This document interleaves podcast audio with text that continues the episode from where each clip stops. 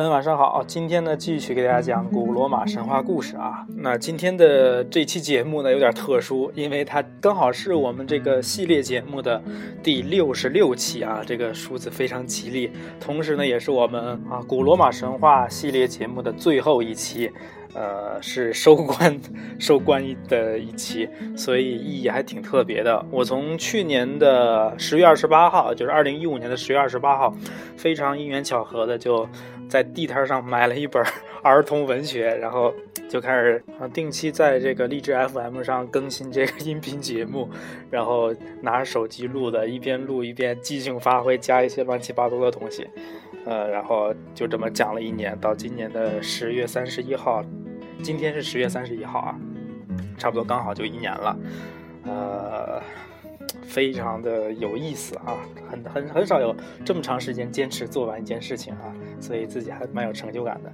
那我们今天就讲完这个故事好了哈，呃，就。废话也不多说了，今天故事的题目呢叫做罗马的建立啊，呃，接着我们上一章讲这个努尔努米图尔啊，这个东北大汉啊，借助自己两个好外孙，终于重新登上了阿尔巴王位啊。登上王位之后呢，努米图尔呢对他的两个好外孙啊，洛莫罗斯和雷姆斯十分的宠爱啊。啊，不宠爱也不行啊！人家帮你打了天下，把你迎回王宫，最后还把江山拱手让给你，是吧？这是怎样的高风亮节啊！是不是？所以呢，这个时候呢，就可以适时的想起我们 MC 天佑的一首成名曲《曾经的王者》。他曾经是王者，后来说声算了，拱手让位，兵马大权还让别人赚着。他从不与人纷争，他早已看透输赢。如今脸上比以往多了几分沧桑。他曾经已经年少轻狂，为了江山疯狂，为了称王，多少年来只有钢刀陪在身旁。当血流成不止，战儿却不停止。算了，后面这个太中二了，然后就嗯，我还继续讲故事。大家听过 MC 天佑吧？YY 的第一人气男主播。非常牛逼啊！然后呢，我们就是，呃，对，刚才讲到哪儿了？讲对，非常宠爱他的两个孩子啊，他希望两个孩子将来能够替他掌管阿尔巴的命运啊。但是，正当努米图尔为自己的想法而暗高兴的时候呢？罗摩罗斯和雷姆斯却来向他辞行了。原来他们并不打算继承王位，而是希望白手起家，通过自己的努力一展宏图，创建属于自己的事业啊！这这真是很感人啊！这个富二代不想继承王位啊，不想继承家业，决定自己创业啊。这样当然也比一般人容易啊，就像我们当年的特朗普同学啊，美国现在总统候选人，当年创业太不容易了，千辛万苦啊，我也不靠我爸，也不靠我妈，最后自己辛辛苦苦的工作攒了一大笔钱，后来靠我爸爸给了我一百万美元，终于创办了我现在特朗普公司，是吧？还有我们的思聪哥啊，创业也很不容易啊，他爸就给了他几个亿让他玩一玩而已，是吧？现在赚了这么多钱，真的很不容易啊，真是通过自己的努力赚了很多钱啊，是吧？成就了自己的事业啊！努米托尔呢，此时还得知呢，两个孙子想在台伯河下游建造一座城市，以纪念他们的母亲瑞亚西尔维亚，就是被淹死的那个可怜的母亲啊。努米托尔被两个字、两个孩子的想法感动了，哇，真是好孩子！不但替老爷把王位夺回来，这个时候还不占老爷的钱，想要自己创业，停，老爷要支持你啊！于是呢，国王就把。大片的土地赠给了自己的两个外孙子啊，这果然跟富二代创业现在的套路一样啊，是吧？这个孩子本来打算自己干的，最后还是靠老爷靠爹，是吧？行，可以啊，如出一辙。那与此同时呢，帕拉丁和阿文丁山上的牧人呢，则来投奔他们啊，成为这片土地的第一批居民啊。我们上一章讲，这这两个地方的牧羊人还准备把这俩兄弟俩绑起来，是杀掉还是宰掉还是煮了吃，是吧？这个时候，嗯。就第一时间 先来归顺了，成为了这片土地第一名、第一批居民啊！行了，原住民啊，创始民族，他们就来了啊！此后呢，各地受迫害者纷纷来到这一地区，使这一地区的人口迅速得到了增长啊！这个大家可以联想一下美国嘛啊啊，当年是一个自由的国度啊，所有受到迫害的人民都要投奔这片自由女神照耀下的国土啊！大量的清教徒，还有在欧洲混不下去的人，全。全世界的人民都来到了这里啊，找到了我们的自由和民主啊，最后努力建设家园啊，造就了今天伟大的 美利坚合众国啊，世界警察，民主之光照耀全宇宙啊！呃，对，接着讲这个洛莫罗斯和雷姆斯的抱负得到了许多人的赞同，但是呢，真正要建造一建造造一座城池的话，到底是应该以兄弟俩谁的名字命名呢？嗯，这个问题引起了他们的思考啊。这不简单吗？你就写那个什么呗，那个像华纳兄弟是吧？这个呃华谊兄弟直接起个兄弟名字不就行了吗？是吧？或者用那个什么，菲拉德菲啊费城啊，兄弟友爱之城多好是吧？但是他们就因为这个事情呢犯难了啊，这到底怎么办呢？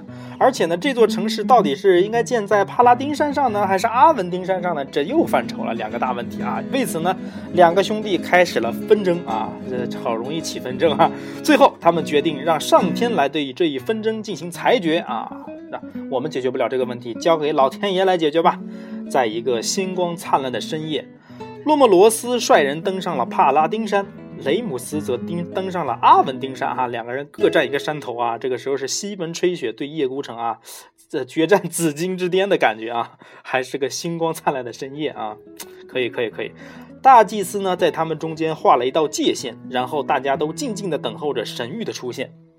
这像什么呢？就像我们那个西藏啊，达赖喇嘛和班禅啊，转世灵童啊，寻找转世灵童，一定要找天降异象啊，哪里有异象，说明哪里有。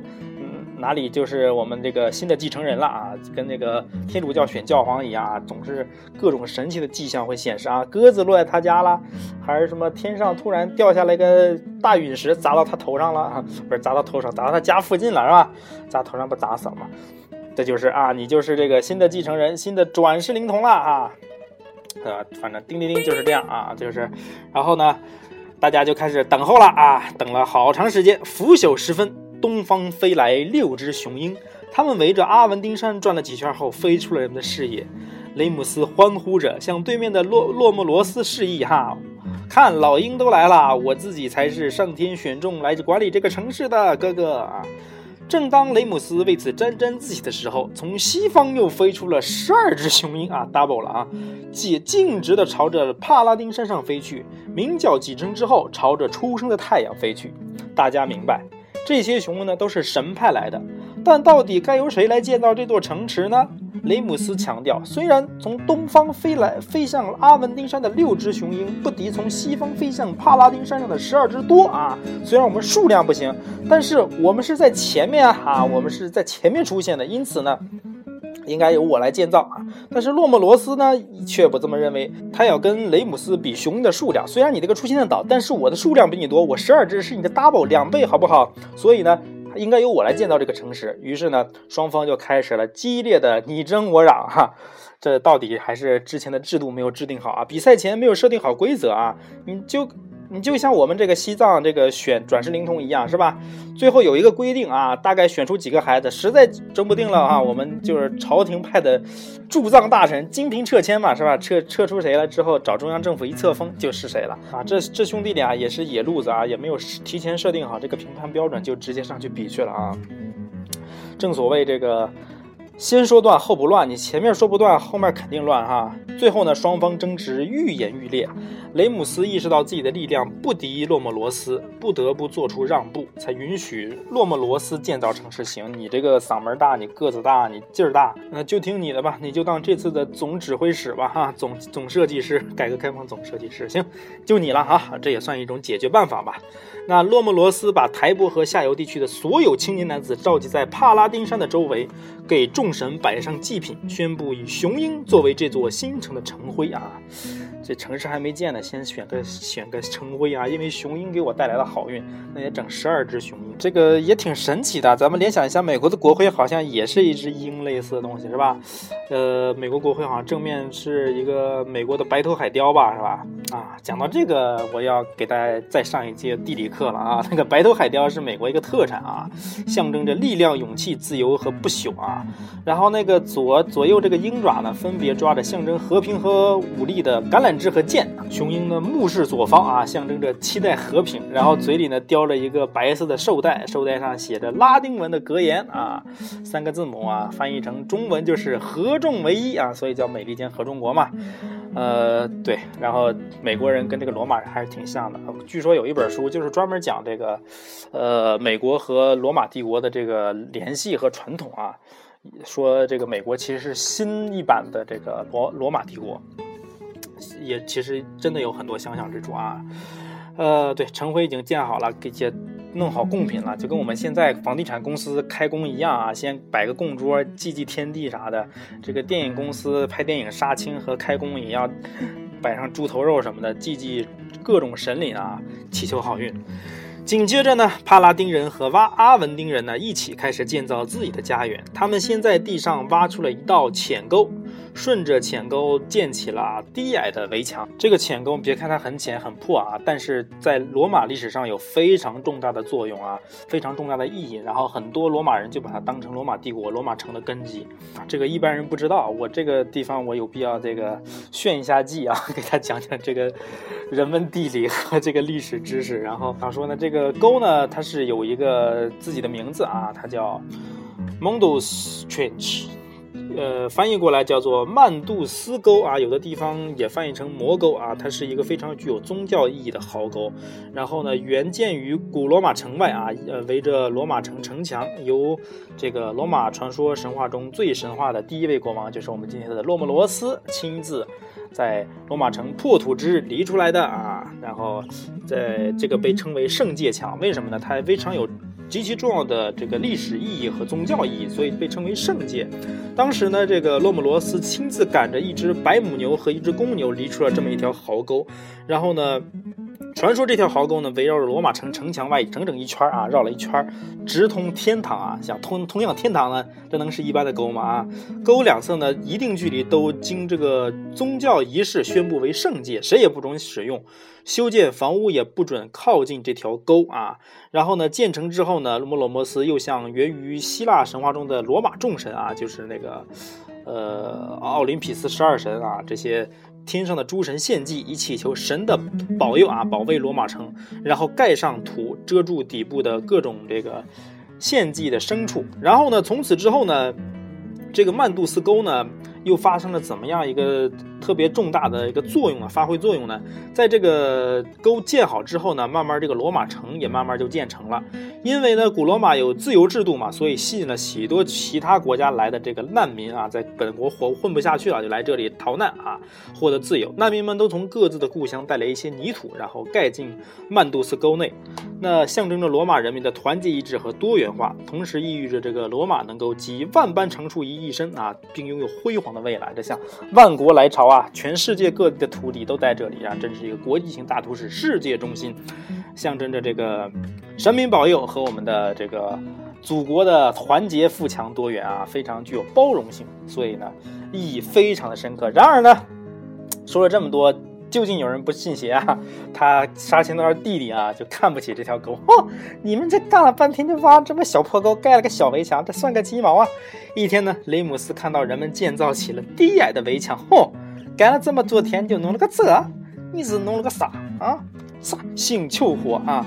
一边耻笑着这围墙有多么的不起作用，一边从上面跨了过去。我的老天爷，羞辱人也不带这么羞辱的吧？所有人都惊呆了，看着洋洋得意的雷姆斯，他们不知所措起来。洛莫罗斯没有想到自己的胞弟竟会以这种方式与自己对抗，他实在忍无可忍，于是呢，拔刀刺向了雷姆斯。雷姆斯万万也没有想到啊！啪的一声啊，就倒地而亡啊！罗姆罗罗姆罗斯虽然有些后悔，但他知道只有这样才能给那些满怀期待的人们一个交代，是吧？令行禁止啊，有令必须这个坚决的执行，要不然谁还听我的，是吧？那只能杀鸡儆猴了。小弟弟，你比较惨啊！你实际上你这个时候以身犯法啊！没办法，在人们诧异的目光中呢，洛姆罗斯高声的喊道：“谁敢逾越这些围墙，下场就和他一样啊！”欢呼声中，人们又投入到建成的劳动之中，是吧？我如果不杀他，不惩戒他，那谁还能够尊重我们这场伟大的事业，是吧？哎呀，杀死弟弟，建立威信，其实也是挺啊，挺挺铁石心肠的是吧？但是成大事者不拘小节啊，小弟弟，你就当了 哥哥上位的垫脚石了啊！不久之后呢，城池竣工了，但洛莫罗斯并没有流露出一丝喜悦。为了惩罚惩罚洛莫罗斯杀死了自己的亲弟弟啊，这个众神给这座新建的城市带去了灾难。在烈日的炙烤之下呢，田野上一片焦枯，而冰雹却从天而降啊！地上不下雨，天上掉冰雹，这冰雹掉地上不也变成水了吗？谁知道可能还没有落地就被蒸发了吗？此外，城里传播着瘟疫，几乎所有的人都染上了重病。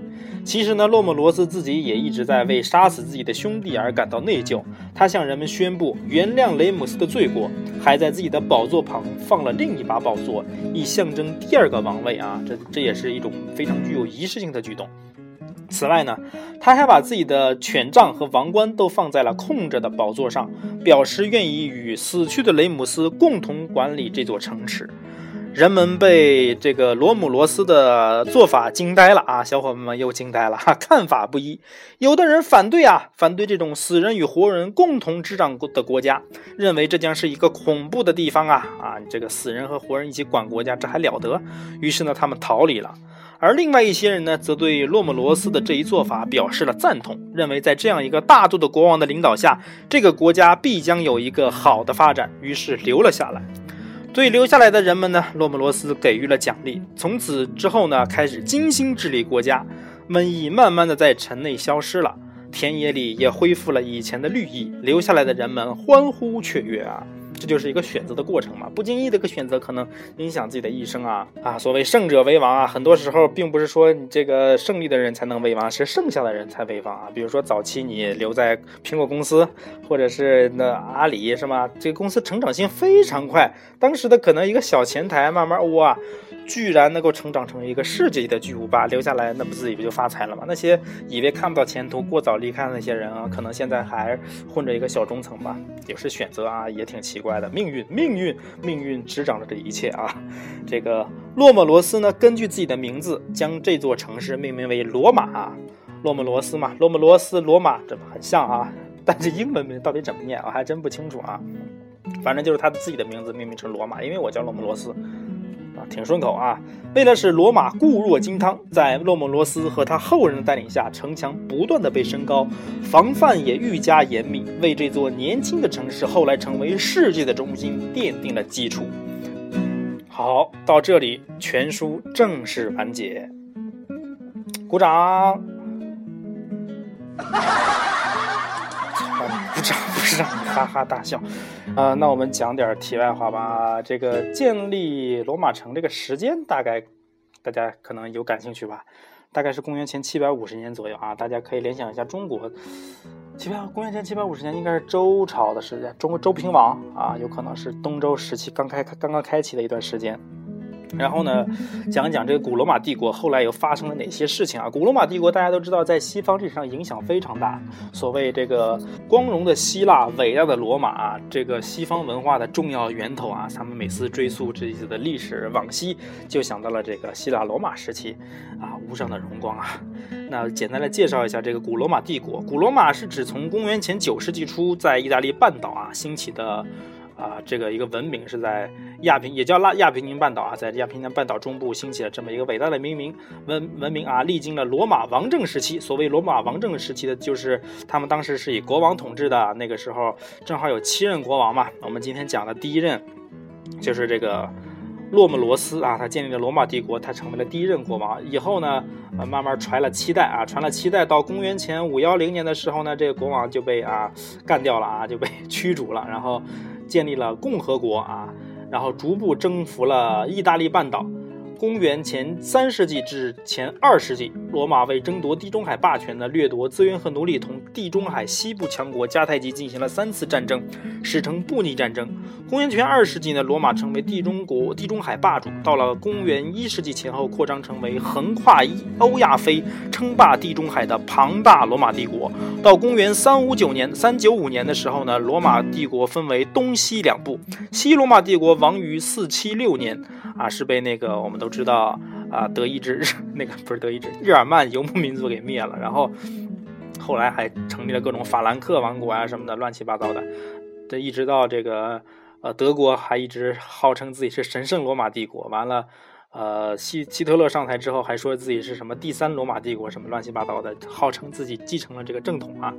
然后呢，东罗马帝国呢就是拜占庭帝国，他们的首都呢在伊斯坦布尔。然后呃，那个时候叫君士坦丁堡，君士坦丁堡啊。它在一四五三年呢被奥斯曼土耳其帝国所灭。它与秦汉时期的中国一样，是中国是古代世界强大的帝国之一。安东尼王朝皇帝。图拉真啊，公元前九十七年到一七年在位时呢，罗马帝国的版图达到了最大，经济空前繁荣，西起西班牙不列颠，东到幼发拉底河上岸，上游南自非洲北部，北达莱茵河和多瑙河一带，地中海成为了帝国的内涵，因为它的领土实在是太大了，然后。呃，包括现在的西班牙、葡萄牙、意大利、希腊，甚至北非的什么埃及啊、突尼斯啊什么的，再到土耳其、中东什么，全都是他们的自己一个行省。然后土地非常的大啊，这地中海当然就被他们包起来了。呃，除此之外呢，罗马帝国在各个方面都挺繁荣的，包括最牛逼的就是他们的工程水平和这个建筑水平。那比如说，我们看过那个《天降雄狮》，里面就是从罗马帝国来了几个士兵，就在帮他们啊，用特别现代的混凝土技术修建好了一个城墙啊，然后就赢得了宝贵的时间，可以出征了。除此之外呢，他们有非常多的英雄人物，比如他们的国家领袖凯撒、屋大维、君士坦丁大帝，在历史上可都是响当当的大人物啊。嗯，除此之外呢，这个罗马帝国他们后期的国教天主教，大家知道也是现在世界第一大宗教，影响也非常广。此外，他们用的官方语言拉丁语是吧？虽然口语已经在平民间消失呢。不再是他们的通用语言，但是作为学术、文学、教会的专用语言，一直留存留存下来，使众多的拉丁词汇开枝散叶，流传到所有的拉丁语言里啊。嗯，很多人，包括现在很多欧洲的学校，他们开学、毕业典礼什么的，还要用拉丁语啊。教会做弥撒也竟然用拉丁文，影响是非常的广啊。对，说到这个天主教做弥撒，这个，因为我之前在呃。某个 天主教的修道院修过两个月，我对这个这段历史也比较了解。因为这个，呃，旧约里用的语言虽然是希伯来文，但是拉丁文呢一般是认为是最普遍。呃，最重要的一种语言，凝聚了所有天主教的信徒。在梵蒂冈第二次大公会议，大概是一九六二年到六五年之间啊，宣布可以用本土语言进行礼仪之前，它一直是天主教弥撒的专用语啊。所有的教皇通谕都是以拉丁文发表的。然后呢，那个上一任这个。教皇本笃十六世也比较偏爱用拉丁文做弥撒，啊，直到现在啊，北京的各大这个天主教堂，像东堂、南堂、北堂，每每每个星期周六日可能都有拉丁文的弥撒，可见其影响之深吧。啊，想想对罗马帝国还有什么重大的影响？反正细致入微的影响就太多了。那。但是呢，这么牛逼的帝国啊依然对跟中国的秦朝一样，是吧？长城万里今犹在，不见当年秦始皇。所有的伟大辉煌传奇故事啊，都走进了历史的尘埃之中，是吧？都付笑谈中啊，一切坚固的东西都将烟消云散啊！只有人性的光辉永远星光熠熠在这个历史的长河里，是吧？呃。真的瞎白话。好了，我们今天的故事真的就结束了。然后，呃，讲了一年的古罗马神话故事，到今天终于收尾了。